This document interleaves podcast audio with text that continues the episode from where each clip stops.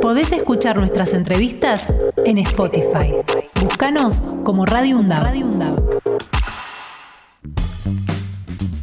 Bueno, mucho venimos hablando estos últimos días del tema de la ley de alquileres, que si servía la anterior, que si no servía, que si la nueva tiene algo que en lo que se pueda beneficiar a los inquilinos, cosa que no vemos jamás. Bueno, la cuestión es que se está declarando o se está pidiendo la declaración de una emergencia habitacional que tiene varios puntos.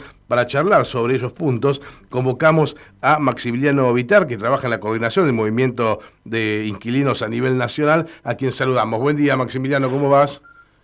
Hola, buen día. Un saludo para usted, la audiencia. Muy bien, este, acá nos llegó el pedido de declaración eh, con los diferentes ítems, eh, pero me gustaría que, vos mismo nos vayas diciendo cuáles son esos ítems y, lo, y los vayamos explicando.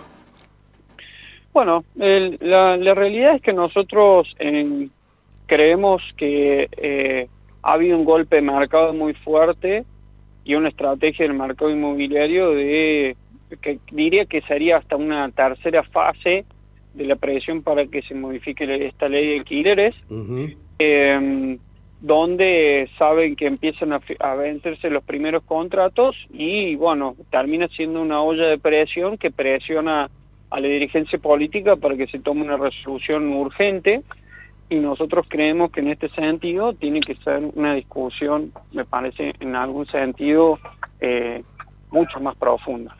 Y en esa, en esa situación lo que vemos es que eh, para tomar esa definición tiene que ser con tiempo y no puede ser eh, apresurado porque tampoco la salida que se está proponiendo de la dirigencia política implica una mejora para las familias que alquilan. Todo lo contrario, define casi un ajuste al bolsillo de quienes alquilan. La definición y la forma de que tiene esta media sanción por parte de la oposición.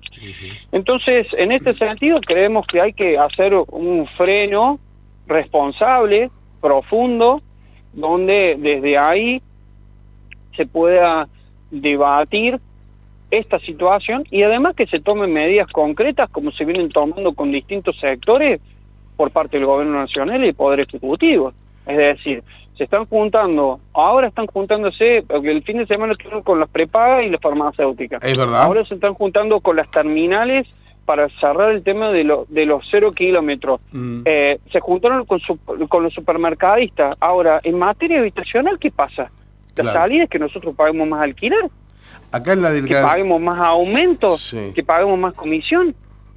Acá en la, la, declaración, Maxi, este, como medidas concretas, ustedes proponen suspensión de desalojos, congelamiento de precios de alquileres y prórroga los contratos hasta el último día del año, ¿correcto? Exactamente, nosotros creemos que eh, principalmente el congelamiento del precio del alquiler es que implicaría que si hay aumentos de acá a fin de año eh, se tomen a cuenta por parte del propietario en impuestos nacionales y que se prorrogue de manera automática los contratos porque lo que nosotros estamos viendo es una situación de angustia y desesperación.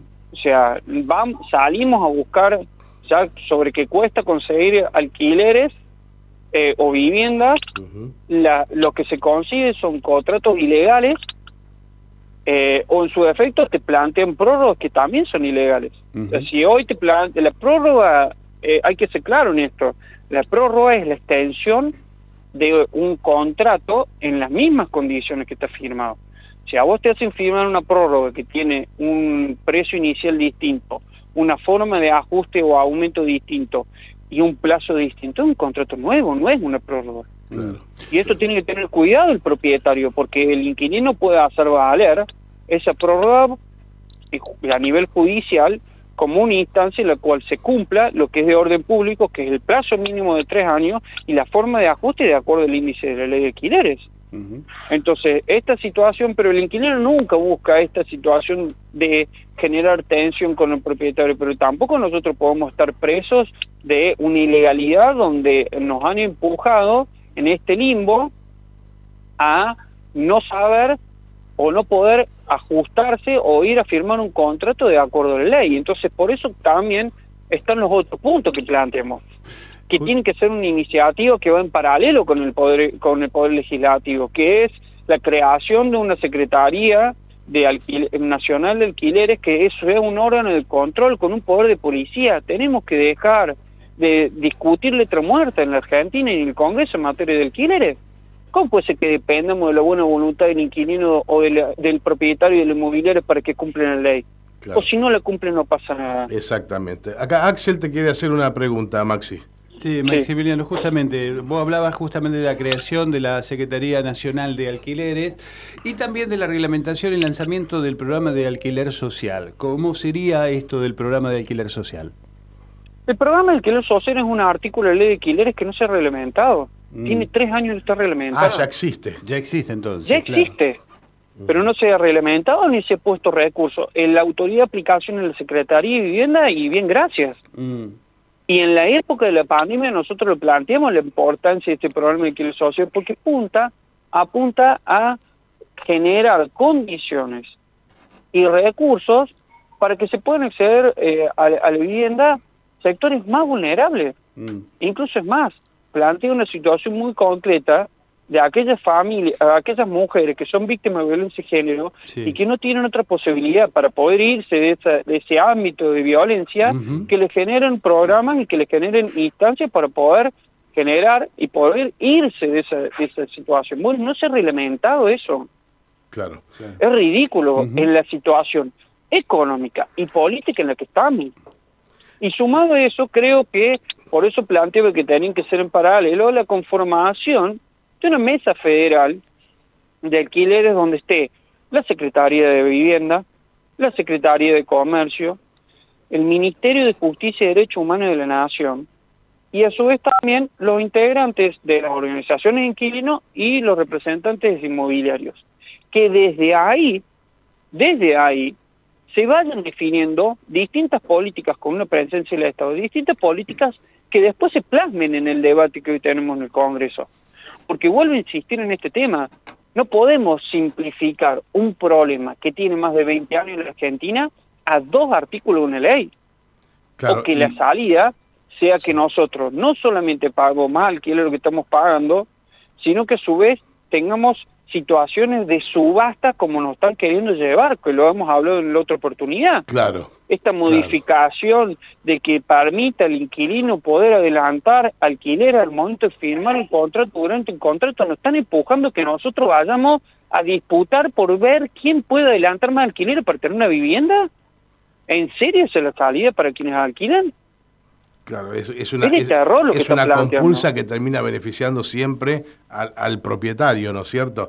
Y el hecho de hacer una convocatoria de una mesa federal de alquileres queda claro que es porque este es un problema que afecta a todo el país y no solamente a la capital federal y a Gran Buenos Aires. Capital Federal tiene esta cuestión de los departamentos que ahora eh, se, se, alquilan para el, turismo, pero el resto del país calculo que corre con la misma suerte, ¿verdad?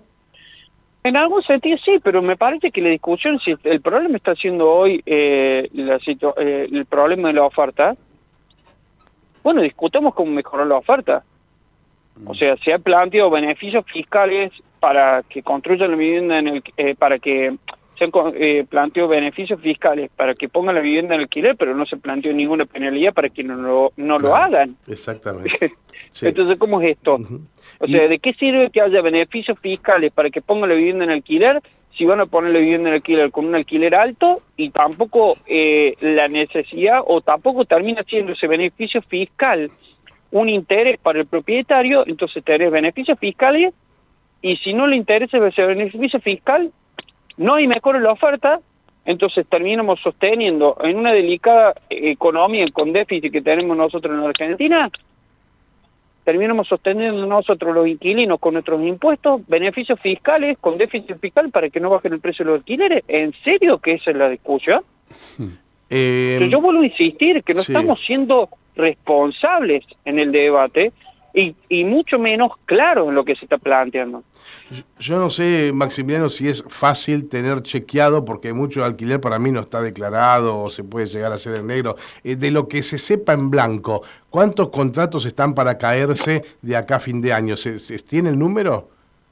Y en un principio no se tiene el número, porque hoy hay no sé si llegan a 200.000 contratos inscritos en Argentina. Ah, ah, ah, se claro, piensa que solamente hay No, claro. 200.000 personas que alquilen en la Argentina o por- 200.000 familias. Por eso te No. preguntaba si es posible tener ese número. No, claro. lo que sí hay un trascendido de, de que hay casi 120 mil viviendas que se van a, o contratos que se van a vencer de acá a fin de año, porque hay que Claro. también de resaltar de que nosotros estamos en un periodo de ventana que estuvo rigiendo un decreto de alquileres en, en el marco de la pandemia y que finalizó en marzo del 2021, con lo cual tampoco eran que todos los contratos en ese momento se firmaban o se renovaban, porque estábamos en plena pandemia. Claro, claro, claro.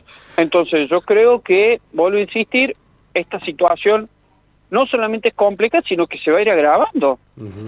Por último, este Maxi, te, te consulto, este pedido de declaración de emergencia habitacional ya está hecho formalmente, lo están por hacer. ¿Cuáles son los pasos a seguir del movimiento de inquilinos a nivel nacional?